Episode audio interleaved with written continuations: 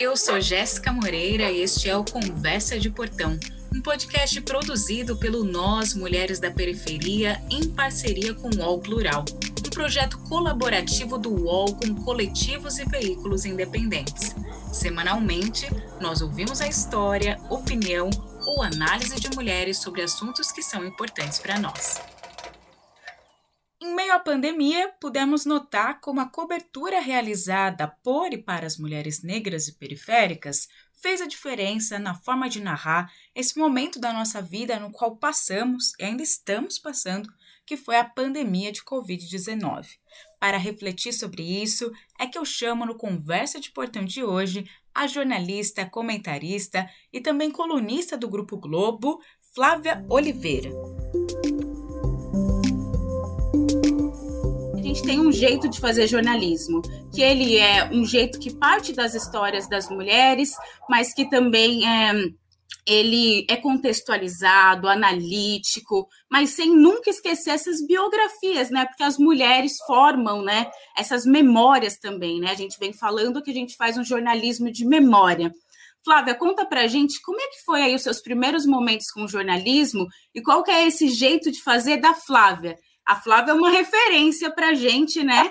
Nós mulheres da periferia. Fico me sentindo um pouquinho velha, mas tudo bem, faz parte. Olha, é, eu tenho uma carreira muito estruturada no que a gente chamaria de grande imprensa, né? no mainstream, no, no jornalismo profissional comercial. E, e, eu acho importante qualificar isso, viu, Jéssica e, e Semaiá, porque é uma longa trajetória. No ano que vem eu completo 30 anos de exercício profissional.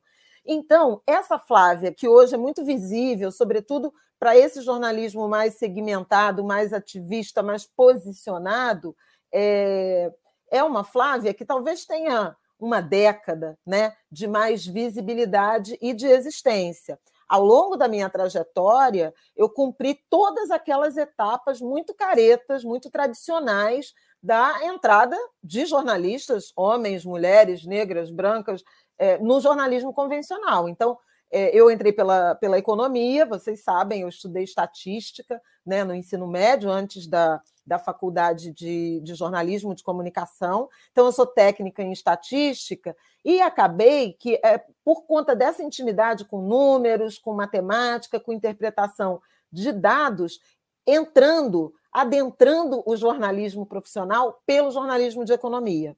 Né?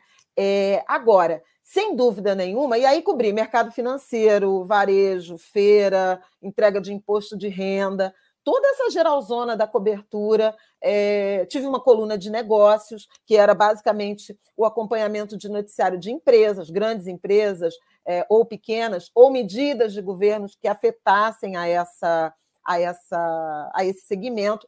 Então, tive uma carreira bastante convencional ao longo do tempo, embora Aí, esse que eu acho o ponto importante, atravessada pela minha subjetividade, pela uh, jovem que fui e mulher que sou, negra, criada na periferia, filha de uma mãe solo, uh, praticamente, né? Meu pai foi embora, é, é, se separou da minha mãe quando eu tinha sete, oito anos, e fomos nós duas a vida inteira, né? É, e eu fazendo as travessias que muitas de nós, a minha história, ela é muito assemelhada à história de várias mulheres negras brasileiras, de quase todas, né? É, morar no morar na quebrada, morar no subúrbio, morar na periferia, morar na favela. Eu não morei em favela, eu era morava em conjunto habitacional, mas no subúrbio para estudar nessa escola federal, é, onde eu estudei estatística. É, eu saía de Irajá, subúrbio do Rio, para o centro, para Lapa, era a região da Lapa, bairro de Fátima, 30 quilômetros de, de distância. Então, as travessias na cidade, no transporte público. Né? É, fui estudar em Niterói, que é um município da região metropolitana, eram mais 15 quilômetros. Então, todo dia, ida e volta, eram 90 quilômetros de casa até é, um estágio, o trabalho e a faculdade. Então, assim, essas vivências, elas me pertencem, me atravessam. E o meu jornalismo, em larga medida, reflete essa vivência, porque eu tenho muita intimidade com ela. Eu sou uma jornalista de dados antes de, de, de jornalismo de dados ser chamado de jornalismo de dados. Mas é, quando eu vou pavimentando a minha, a minha carreira jornalística, também tem uma quantidade muito grande de produção estatística socioeconômica sobre as realidades brasileiras, sobre as desigualdades brasileiras, de gênero, de educação, é, de renda, regionais, raciais. Então, é, essa minha vivência, aliada a uma intimidade que já tinha com esse ambiente de produção de dados, de números, né, é, acabou me despertando uma paixão por esse eixo de trabalho. E é, sempre que eu pude escolher, eram esses os temas que eu queria abordar. Então, uh, desenvolvimento humano, essas escritas. Hoje, eu exerço isso com mais é, independência e mais, digamos assim, é, autoridade. Toda essa história né, é, que, Sim. Me foi, que me foi. Que eu trilhei, e porque ocupo funções de opinião. Então há uma diferença né, entre você ser um, um jornalista, um repórter de notícia, né? é, e um jornalista de opinião. É essa a minha função hoje, como comentarista na TV, como colunista no jornal. Então, é, a minha produção ela é muito atravessada pelas minhas crenças, convicções, mas tudo, é, em nenhum momento, nada disso, ou tudo muito fundamentado ainda hoje nos dados, na produção objetiva. É opinião, mas opinião é muito é, corada na informação objetiva, e por isso eu vejo muito risco nesse desmonte todo que o Brasil, já terminando, que eu já falei demais, imagina. desmonte que o, que o Brasil vive, é, eu vejo, em particular, o perigo da ameaça aos nossos órgãos oficiais de informação. Então, IPEA, IBGE, INPE, no caso de desmatamento, de Amazônia, Fiocruz, no caso da área de saúde. Quer dizer, é absolutamente importante para nós jornalistas e, e especialmente para nós jornalistas comprometidos com o combate à desigualdade, com construção de direitos humanos, de igualdade, que a gente defenda esse patrimônio que é o acesso à informação de qualidade transparente por parte das nossas autoridades, dos, no, dos nossos órgãos públicos. E isso que você está falando tem muito a ver também, Flávia, com o Nós Mulheres da Periferia, que é, como eu falei, né, trabalha com essas biografias que são as nossas próprias, muitas vezes, das nossas avós, tias, vizinhas. Afinal, estamos falando de conversa de quintal, conversa de portão, e também sempre com contexto, com dados. A gente sempre teve muito cuidado no Nós Mulheres da Periferia de não romantizar as nossas quebradas também, Isso. mas trazer a contextualização, mostrar tanto a potência como os desafios. O, os grupos né, que compõem essa mídia mais hegemônica, e eu não estou falando só do Grupo Globo, estou falando de modo geral, desses veículos, TV aberta, jornais, rádios, né? É, essa estrutura midiática, essa indústria midiática do, do Brasil, ela é muito homogeneizada, seja do ponto de vista do, do, do perfil que a compõe, né? pessoas brancas predominantemente, como aliás são ah, predominantemente as instituições brasileiras todas, política, economia. Então, não dá para imaginar que a mídia vai ser diferente da sociedade, vai reproduzir algo muito diferente da sociedade.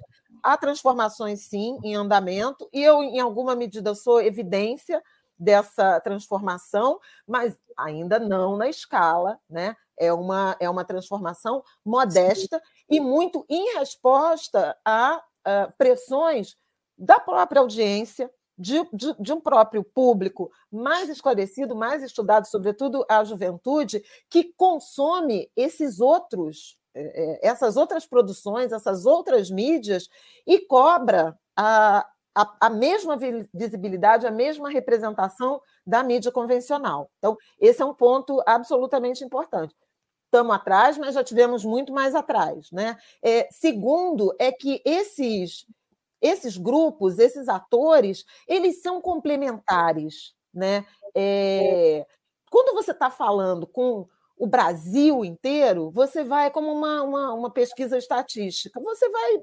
basicamente se ancorar na média, né? Na média geral. E a média geral não dá conta né, de todas as camadas, de todas as demandas, da complexidade, da sofisticação que o debate necessita. Então, fundamental, tanto nessas estruturas uh, mais hegemônicas, você ter agentes de diversidade provocando outros eixos de debate. Então, mas e as mulheres negras? Mas e a juventude negra?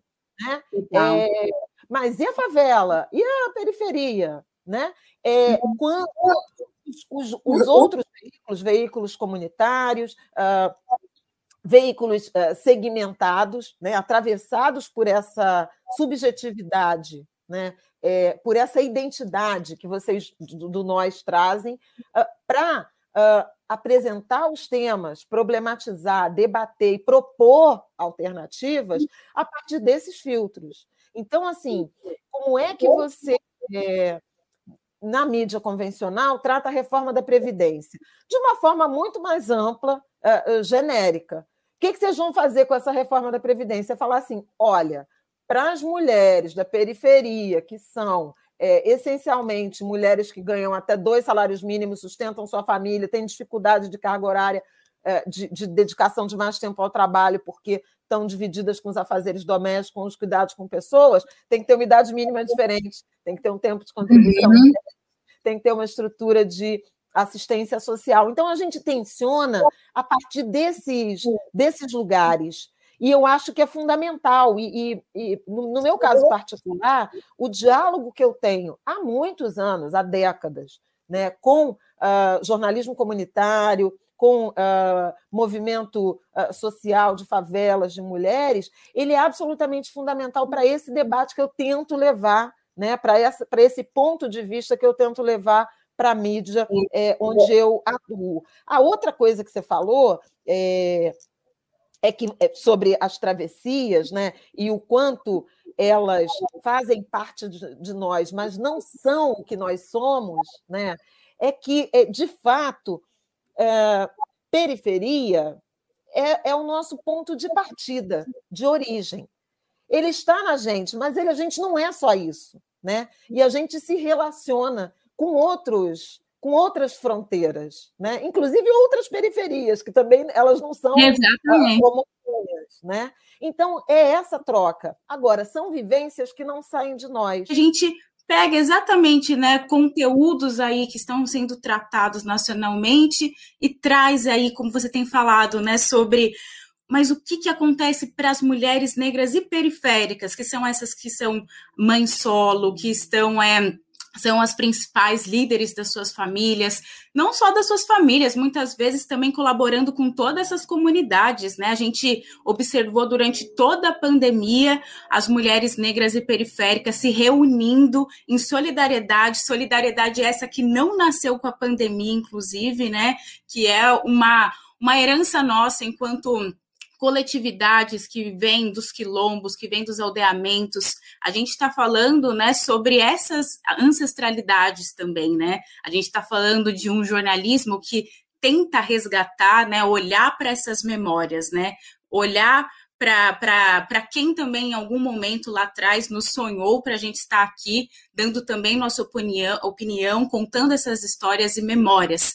Mas eu acho que é existe uma possibilidade, assim, hoje, né, da gente contar essas histórias que em algum momento lá atrás, por mais que mulheres negras e periféricas fizessem muitas coisas, muitas vezes não tinha a visibilidade, né, e hoje a gente, claro, tem vários desafios, mesmo com a internet, muita gente ainda não tem acesso, mas a gente consegue se conectar com a Marcela que está lá em Rondônia, outra mana que está lá no Rio de Janeiro, outra que está lá na Bahia, e vamos fazendo essa rede né, de mulheres negras e periféricas e conectando as periferias, que, como Flávia acabou de comentar, são diversas, são múltiplas, assim como as mulheres também. Foi em meio à pandemia a importância da gente registrar as nossas memórias, né? Flávia, até eu queria emendar isso que você Maia trouxe, né, de como a gente tem se conectado com essas mulheres e contado essa memória para esse registro nesse momento de pandemia. Porque quando a gente olha para trás e vê epidemias de meningite,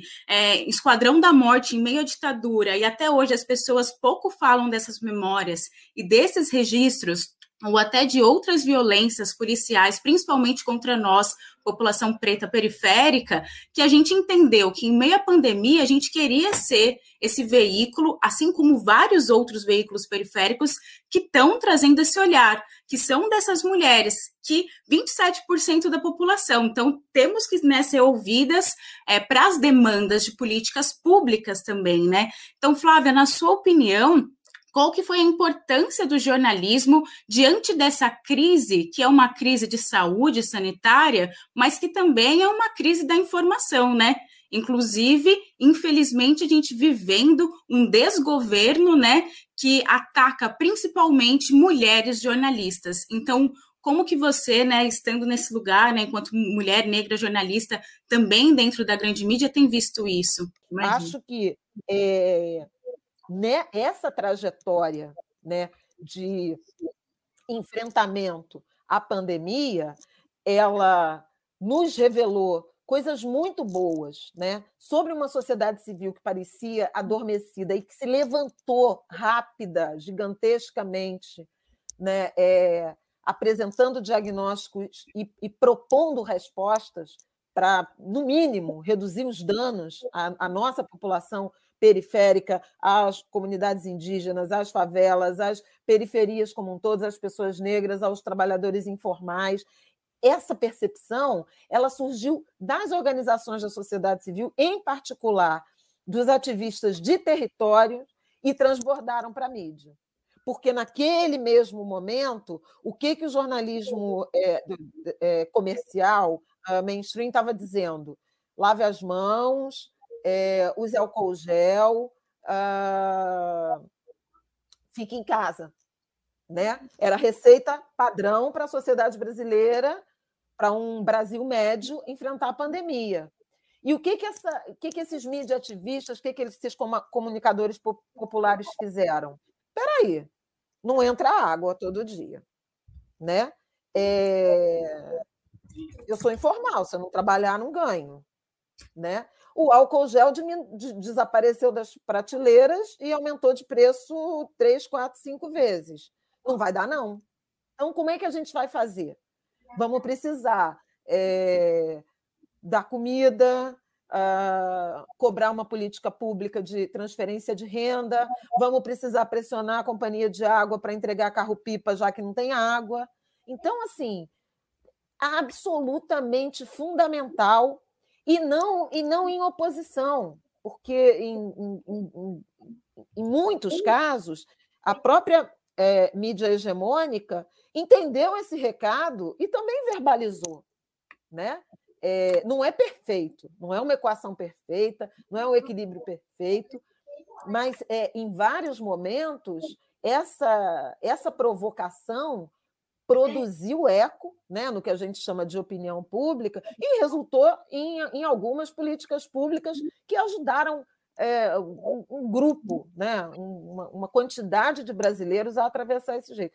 Foi mal feita? Foi mal feita. Eu acho uma tragédia. Eu acho o, o auxílio emergencial importantíssimo, mas continuo dizendo, foi muito mal feito, foi mal aplicado, foi mal elaborado, as inscrições foram equivocadas, usar smartphone foi um erro, é, dinheiro digital foi um erro, é, 600 reais num mês, 300 no outro e depois nada, foi um erro, né, pra, pela quantidade de dinheiro que foi gasto. E a gente tem que apontar isso, porque são pessoas que não tinham é, qualificação para produzir política pública de enfrentamento à vulnerabilidade social e estavam lá com a caneta. E a gente tem que falar isso para o nosso povo, para eles entenderem escolhas erradas que foram feitas muitas vezes criminalizando as organizações sociais que estenderam as mãos nesse momento para eles. Então, assim, é, eu acho que.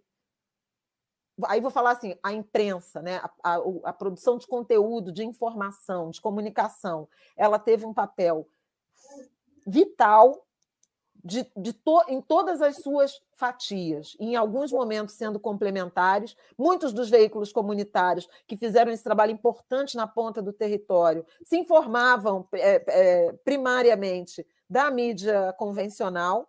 Então, é uma, é uma estrutura em que você vai, é tipo catando feijão, que nem as nossas nossas ancestrais, nossas, nossas mais velhas, né? Separa a pedrinha, separa o caroço que não está bom e tal, pega o bom e entrega. Né? E, e acho Sim. que crescentemente vai ser assim. Né? É, e a credibilidade que um Voz da Comunidade, que um Nós Mulheres da Periferia tem nos territórios, nos grupos específicos a que eles se destinam, certamente vai ser maior do que que tem é, o, o, jornalismo uh, convencional, a grande imprensa, que fala uma língua e passa um recado que é que não é específico, né? que não é dirigido. Então, a gente precisa estar tá, é, é, se apoiando. No caso de é, nós mulheres, né?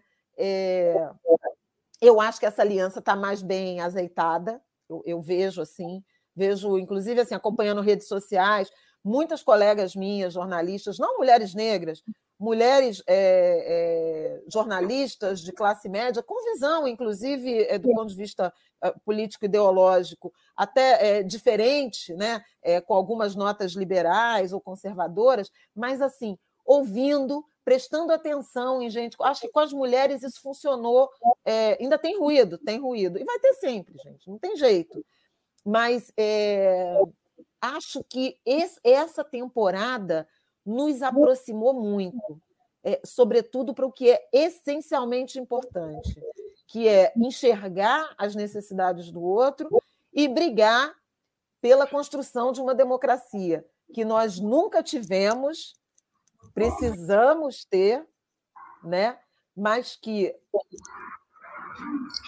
a democracia frágil que nós tivemos está muito ameaçada. Não pode deixar. Já, já resvalou, né? já desidratou um monte, uhum. mas não pode deixar ruir de vez, mas tampouco a gente pode cair na cilada de apoiar um retorno a um modelo que jamais nos representou. Então é tudo muito. A gente está no fio da navalha mas a gente está em disputa, eu costumo dizer isso, e vou repetir aqui com vocês, a gente está em disputa como não estávamos um ano e meio atrás, quando isso tudo começou. Quando começou, a gente estava derrotado, todo mundo fragmentado, é, sem saber meio caramba, o que, que vai ser de nós, né? E acho que essa temporada nos aproximou do que é verdadeiramente importante em vários debates. Sim, é, não, Flávia traz aqui várias reflexões muito importantes, né, políticas é, de cenário, né, que a gente está vivendo, como a, a mídia tratou, né, a, a questão da Covid-19, quão importante foram os veículos periféricos nas favelas também, fazendo um trabalho muitas vezes que não foi só de informar, mas também de articular, mas também de entregas de cestas básicas, de apoio mesmo, né, quando a gente conversa com o pessoal ali do Complexo da Maré, vários outros, né, aqui em São Paulo também, em outras periferias ao redor do Brasil. Inclusive, a gente fez uma lista aí pontuando é, 20, 20 iniciativas, mais de 20 iniciativas junto com Periferia em Movimento. Vocês podem ver lá no site. Flávia, infelizmente, como toda conversa de portão, essa prosa também passou muito rápido. Nós vamos nos despedindo, vamos chegando aqui no final mas cheias de muitos aprendizados repassados, compartilhados por você. Muito obrigada mesmo por sua presença em nosso portão. Foi um prazer enorme te receber aqui. É, eu me despediria lembrando que, como você já mencionou, né, Gé, a, a agenda vai se acirrar, né? É, 2022 vai ser um ano difícil de, de eleição, de escolhas, e eu acho que esses nossos filtros de vivência precisam ser é, usados nessas escolhas, né? É, independentemente das paixões, nós precisamos exigir compromissos, né? É, projetos que nos representem, que nos contemplem, Acho que a hora é essa. Eu acho que agora a gente já sabe demais, a gente tem muito autoconhecimento, a gente tem muito diagnóstico, a gente tem total noção de quais são nossas agendas, do que, que a gente precisa, e a gente precisa cobrar que essas agendas nos contemplem, ou vamos de novo ficar na janela vendo o tempo passar. Né? é, como eu disse, a democracia brasileira sempre foi incompleta, mesmo nos melhores momentos que a gente identifica que ela, ela é, experimentou. Só que a reconstrução dessa, dessa democracia, o fortalecimento dessa democracia tem que ser em novas bases, com novos pactos, e tem que passar por um protagonismo, pela atenção à agenda, principalmente de nós, mulheres da periferia.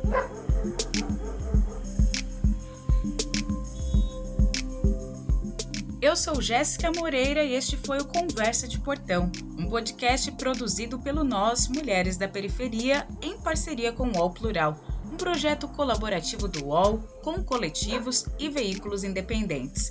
Semanalmente, nós ouvimos a história, opinião ou análise de mulheres sobre assuntos que são importantes para nós. Você pode ouvir a gente no Spotify, Deezer, Google Podcasts e por WhatsApp. É só se cadastrar na nossa lista de transmissão. Esse episódio foi produzido, roteirizado e narrado por mim, Jéssica Moreira, editado pela cooperativa Toca Audiovisual. Hoje eu fico por aqui e até a nossa próxima conversa de portão.